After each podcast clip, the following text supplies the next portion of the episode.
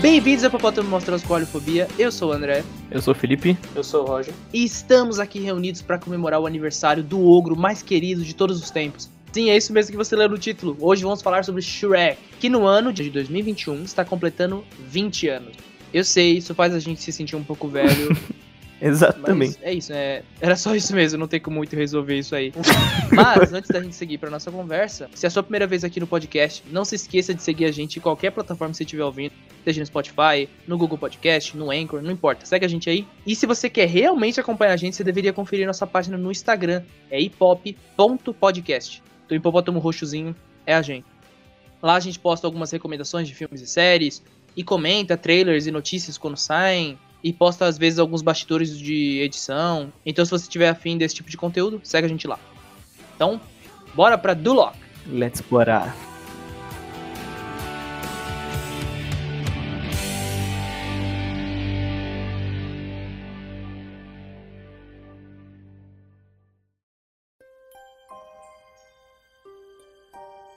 Gente, 20 anos de Shrek. É, qual a primeira coisa que vem na cabeça quando vocês ouvem esse nome, Shrek? O que vocês lembram? Infância boa e. A musiquinha de Duloc. Aqui em Duloc é tão bom viver.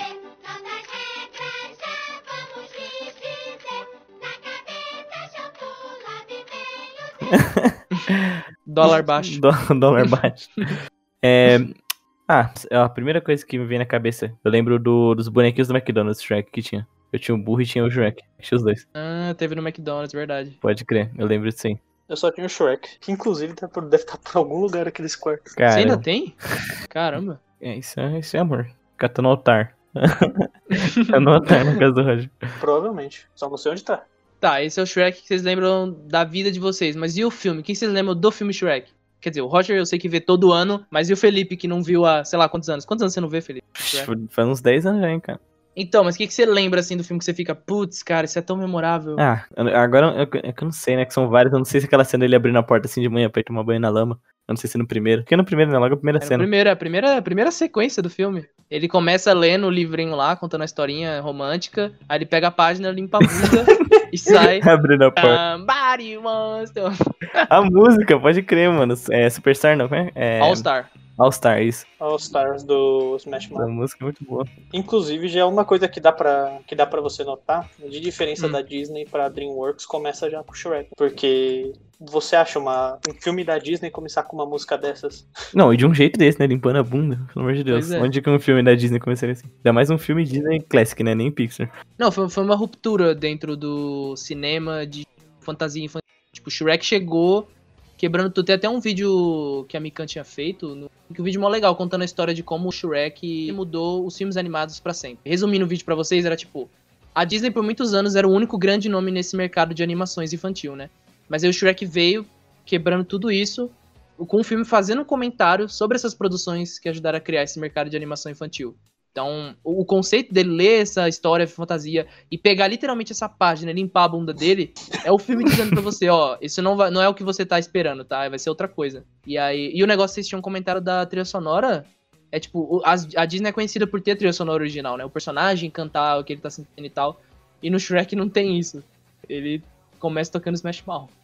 É um jeito também de você diferenciar quem tá fazendo esse, o filme também, porque é a DreamWorks colocando a, o jeito dela de fazer isso daí. Não tem, por exemplo, a Disney ela foca mais na parte da criança que vai assistir, enquanto a DreamWorks ela foca mais na parte do adulto que vai assistir. Tipo, as, as piadas para criança estão tão escondidas atrás das, pa- das piadas para adultos. Sim, eles equilibram muito bem esse negócio de fazer pros adultos e pras crianças. É aquele negócio que eu tava comentando, deles pegar aquelas convenções que a gente vê nos filmes da Disney e jogar fora. E a primeira coisa que vem na minha mente quando a gente pensa nisso é o fato do Shrek não ser aquele tipo de herói convencional, ele, né?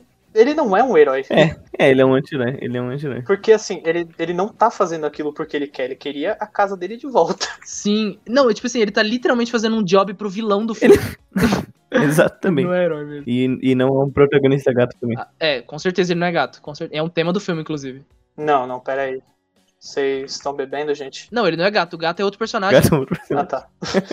Então, a Fiona também, ela quebra isso, porque ela não é aquela donzela em perigo que a gente também tava acostumado, né? Ela não tem medo nenhum de sujar as mãos, ir pra uma cena de ação, sabe? A lá Trinity do Matrix. Convenhamos que, eu, ó, pelo que eu me lembro, todo mundo no Shrek é porradeira, né, velho? Até a mãe da Fiona. Até a mãe da Fiona. Ela quebra uma parede com a cabeça, cara. É, mano, mulher hardcore. É, mas um ponto que mostra que até as senhorinhas podem cair na mão. Um outro ponto é que não tem personagem inútil ali. Todo personagem serve um propósito ali. Até, até os figurantes. É, Os personagens de conto de fada, eles servem de alguma coisa ali. É, pra criar essa é, atmosfera, né, pro mundo, pra gente entender que é um mundo mágico, e aí eles zoarem isso É. dentro do universo. A participação do Robin Hood é literalmente pra fazer só uma piada, O, o sabe? Pinóquio mesmo, ele tem a utilidade dele durante é muito a saga toda. Toda a turma do Shrek, todos os amigos deles são super legais. Todos os quatro filmes, cada um deles tem uma função. E nos especiais de Natal e de Halloween também só aumenta a participação deles. E aí você vai ficando apegado a eles também. Todos eles, tipo, não tem nenhum personagem que seja inútil ali. Acho que, assim, o único personagem que normalmente você esquece é o Farquaad, porque ele some. É, não é comida pelo dragão. Sim. E- Então, ele come. ele- Na verdade, ele aparece no especial, acho que de Halloween. Acho que é de Halloween. Não, acho que é de Natal, não é? Eu não lembro agora. Eu lembro que ele aparece como um fantasma, então provavelmente é de Halloween. Lord Farquaad, cabelinho de Gir. Polêmica. Cabelinho de. Cara, Ai, meu Deus. Não, então, mas vamos voltar pra E tem a cena do. Uma das cenas mais marcantes, Qual? né? Aquela do burro, que é um clássico, né? Tamo chegando, tamo chegando, tamo chegando. É, É no, no um, não é? dois. No 2, no É 2. no 2. É no 2? Não! Eu sou o pior fã. Desculpa, Vince. Tudo bem, pô, relaxa. É, inclusive, deve ter muita gente ouvindo e que, assim como você, não viu o filme há, há muito tempo. São Miss tá comendo. Sim, tô comendo. É, e fala da gente ainda. É, Fala o quê? Ô? quer Fala- me julgar porque eu não assisti o filme. Nos últimos 10 anos. Parei. Enfim, a hipocondria. Hipocondria. Não, mas já que você tá falando de do 2, eu acho que é bom a gente falar que é tipo a sequência perfeita. Evolui todos os conceitos que já tinha, apresenta personagens assim novos que funcionam bem com a história. E também, novamente, não tem nenhum personagem que seja inútil ali, novamente. E aumenta o nível da ação também. Todo, todo mundo serve alguma coisa lá, não tem nada solto. Não, um e o dois são obras-primas, assim, sem tirar nem pôr. É perfeito. São perfeitos como são.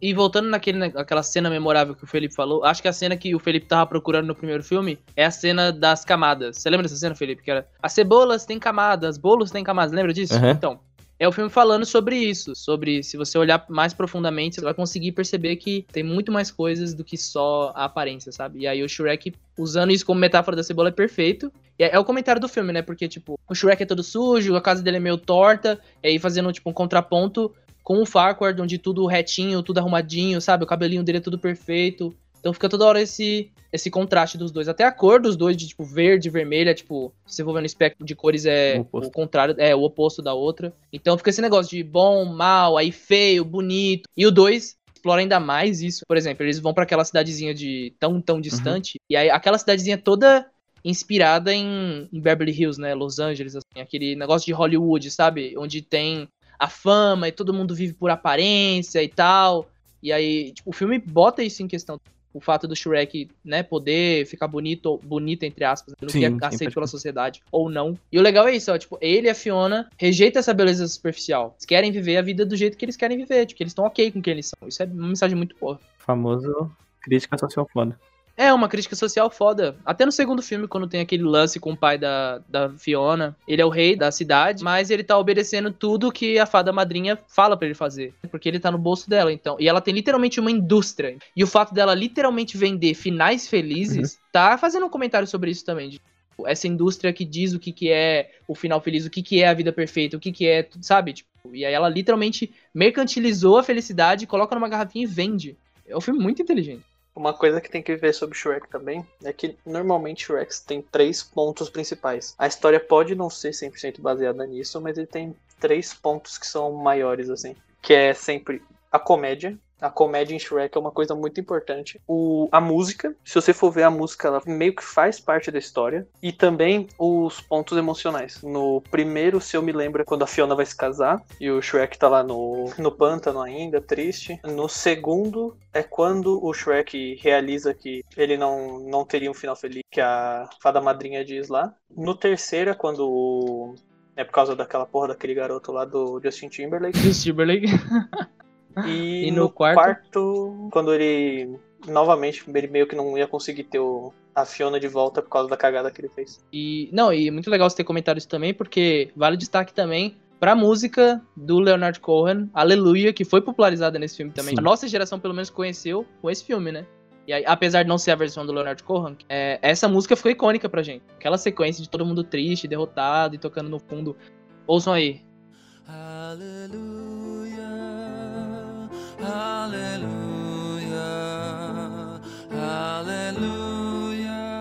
Essa música é fenomenal por si só, e aí colocado nesse filme ficou perfeito. E aí, anos depois, o Zack Snyder usou numa cena de sexo ridícula no ódio. Mas tudo bem. Porra. A trilha sonora inteira desse filme, né? Tipo, o negócio falou, tem esse, esse trabalho de conversar com o público sem apelar pra música cantada que a Disney usaria, né? Então eles usam música pop. E aí. Mas eu sempre vejo todo mundo quando fala de Shrek falando, putz, a trilha sonora é muito boa, é muito legal, falando dessa trilha das músicas pop.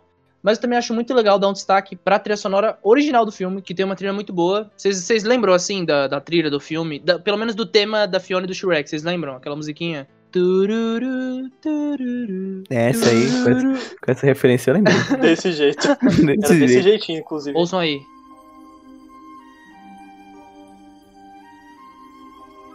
Ah, tá. Essa, essa é boa. Então, né? Eu tava até vendo um, um vídeo sobre isso esses dias aí, que era um cara chamado Sideways, que é um cara que fala sobre músicas de filmes, e ele tava falando por que que Shrek tem uma trilha sonora tão icônica, né? Não é só por causa da trilha pop, é por causa da trilha original tá apoiando a trilha pop, então funciona. E aí ele até usa o exemplo do Esquadrão Suicida, que o Esquadrão Suicida é um filme que tá cheio de música pop e não funciona em nada. Ué, por que que Shrek funciona e Esquadrão Suicida não? Porque a história de Shrek é boa. É isso que eu ia falar, seria porque Shrek. Não, tem isso também, Exatamente. mas na trilha mesmo, olhando friamente, só a trilha, se você olhar os dois, fica, ué, por que um funciona e o outro não? Aí ele comparou e, tipo, colocou, tipo, a cena icônica lá do, quando tem aquele biscoito gigante no 2, quando eles estão tentando invadir o castelo, e a Fadra Madinha tá cantando Holding Now for a Hero. Nessa cena, todo mundo sempre lembra, nossa, foi o ápice, é o clímax, assim, é perfeito. Se você parar pra ouvir de fundo, tá tocando o tema do Shrek original que toca no primeiro filme, então o tema continua lá. É meio que subconsciente, a gente nem percebe, mas tá acontecendo. Então, a conclusão do vídeo é que, tipo, o Shrek, pros momentos emocionantes, ele não deixa a trilha sonora pop, que foi escrita por, sei lá, qualquer motivo, segurar o filme. Ele deixa a trilha sonora fazer isso. Agora, pros momentos de leveza, momentos de boa, quando tem uma montagem, tipo Hallelujah, aí ele usa música pop. Inclusive a cena de I Need a Hero, uma das melhores de todos os filmes já feitos ever. Ah. Mas falando em música, é, ainda de All Star, toda vez que tô lá moscando lá no Spotify, no aleatório, aí toca ela, dá aquela felicidade. Porque ninguém fica parado ouvindo essa música. Porque eu quero saber uma pessoa no mundo que não lembra de Shrek quando eu escuto essa música. Impossível, né? Você só usa All Star por causa dessa música, né? Exato, sou sempre dessa música. por causa desse filme. Ai, cara. E você só usa All Star Azul por causa do Nando Reis? Por, por causa do Reis. Porque tem tudo a ver com Shrek.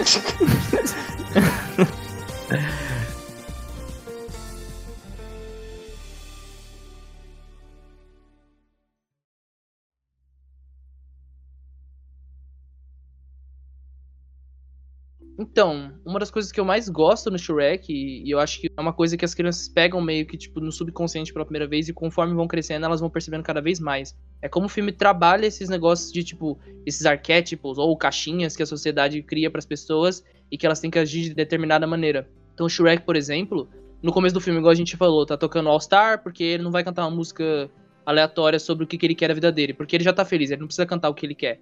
Mas ele não tá tão feliz assim, sabe? Ele tá, na verdade, o Shrek tá performando um papel que a sociedade pediu pra ele fazer. Então, Shrek, você é o ogro, então haja como um ogro. Mas não era isso que ele queria fazer, sabe? Ele queria ter uma vida feliz. E esse papel que ele interpretava deixava ele infeliz. E aí é legal ver ele buscando isso, e encontrando um novo papel pra ele interpretar, um papel que deixa ele confortável e feliz. Viu? Roger, zoeira. Que? Que? tá doido feliz. Parei, parei, tô só aqui causando, parei. Vai. Tá, voltando. É, é um tema que a DreamWorks sempre volta a tocar em outros filmes também. É que né? assim, ao contrário da Pixar, que normalmente é um tema bem mais famílias, mas na DreamWorks é um bagulho mais acredite em você mesmo, vai dar tudo certo, você não pode ficar se duvidando. Exatamente o mesmo discurso de Kung Fu Panda. Mesma coisa. Ah, pô, você Então, tem que é da- que ficar. É da DreamWorks, sim. Então, por isso que eu falei, é o mesmo discurso. É, então, se a gente for pegar, a DreamWorks pega esses grupos marginalizados, né, e, tipo, pega, tipo, o Paul no Kung Fu Panda. Eles comentam sobre a gordofobia que rola com ele, tipo, diminuem ele só porque ele não tem o corpo ideal. O próprio Megamente, pela, que a gente até comentou no outro podcast sobre Megamente, que é, tipo, meio que comentário, mais ou menos, falando sobre preconceito com a cor da pele dele, pelo fato dele ser azul. Então, um pouco de racismo que rola ali. Sim. O Soluço no Como Treinar o Seu Dragão... Não, tá falando sobre a masculinidade tóxica que existe na sociedade viking ali, sabe? Porque o, o Soluço não é aquele viking ideal, forte, que mata dragões, então ele não é bom o suficiente pra eles. E tem até um vídeo mó legal do Léo Juan, é, que ele tá falando sobre como treinar o seu dragão, e ele cria um jogo. Quando você estiver assistindo o filme, toda vez que alguém fala viking, troca pela palavra homem. É, você vai ver o que, que o filme tá tentando dizer, assim, pra gente, e é bem legal.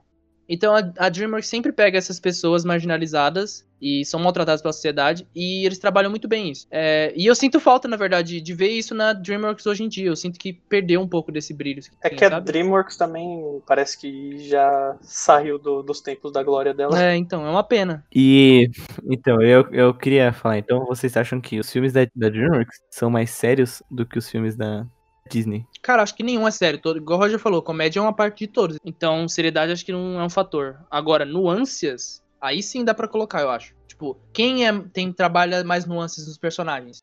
Personagens mais profundos, com dilemas um pouco, um pouco mais sérios e mais pesados, Uhum. que conversa com o público, tipo, do mundo real mesmo, e que entrega uma mensagem mais poderosa e que se sustenta até o fim, sabe? Por exemplo, o tema da Bela Fera é: ah, não importa se a pessoa é feia ou bonita, então você pode amar ela. Mas no fim o príncipe fica bonito, então, né? É. Não é tão assim, sabe? E aí, então, tipo, a Disney meio que faz isso, né? A passa por uma dificuldade e no final do filme fica tudo mais ou menos no status quo. Nada muito, mudou muito, sabe? Agora no Shrek é legal ver o O contrário. problema desse caso no Shrek é que ele sempre é lindo, né?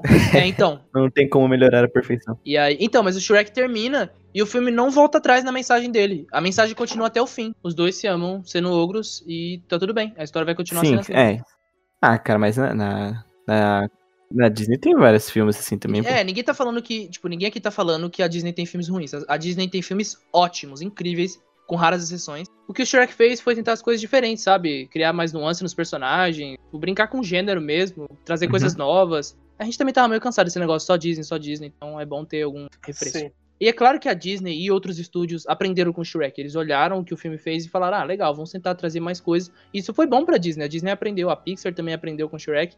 Mas o legal do Shrek, ele foi o primeirão, assim, a chegar, fazer sucesso e. Minha arrasar. nota final é que vou assistir o Shrek depois. Desse podcast, né? A gente conversou meia hora do filme. Agora você vai ver. Tá convencido, Felipe? Eu tô convencido, o Shrek é bom, eu vou reassistir depois de 10 anos. a verdade é que eu não queria assistir a regra dos 15 anos, né? E você fica meio pé atrás de reassistir. É que se não gosta. Não, pô, continua bom, sério, Tá. real. Aí Tipo vamos. assim, o... quando saiu, acho que a coisa que mais chamou atenção, assim, pelo menos que eu, que eu me lembro, assim, tipo, era a parte tecnológica do filme. A animação era muito revolucionária, era muito novo. Exato, e teve. Também Shrek teve, acho que o maior triunfo, né? Foi o primeiro Oscar de animação. E eles participaram da celebração do Oscar. Isso aí também. E foi muito bom. Ganhou, né? Ganharam o primeiro Oscar. Oscar 2002, primeiro Oscar de animação. Então, mais uma prova do legado desse filme. Tipo, os caras chegaram quebrando tudo. E aí. Hoje em dia, tipo, é claro que você já viu coisas melhores, porque muito tempo passou, né? Mas o que destaca até hoje, assim, que continua, que se conecta com as pessoas, é a história. Então a história continua perfeita até hoje. Então vale a É pena. que é o né? mais importante, eu acho que sim, né? Além da animação, acho que, né? História. É, eu acho que o importante do Shrek é que ele foi original e hoje em dia é uma coisa que tá ficando muito raro. Então, acho que vale a pena as pessoas reassistirem. É, mas, gente, é isso. 20 anos de Shrek. A gente tentou falar mais. um- Caralho, mas já. já, pô, já acabou. 20 minutos. Acho que vai dar menos, mas é nóis. Preguiça digitar, assim. Zoeira. Preguiça. Vem editar, vem aqui. Não, brincadeira, brincadeira. É só pra descontrair o final do episódio. Aham, sei. Eu vou cortar toda essa parte, você vai ver. Mas é isso, gente. Muito obrigado por ter ouvido a gente até aqui. Não se esqueça de compartilhar com algum amigo seu que é muito fã do Shrek. Adiós e até a próxima. Falou! Tchau.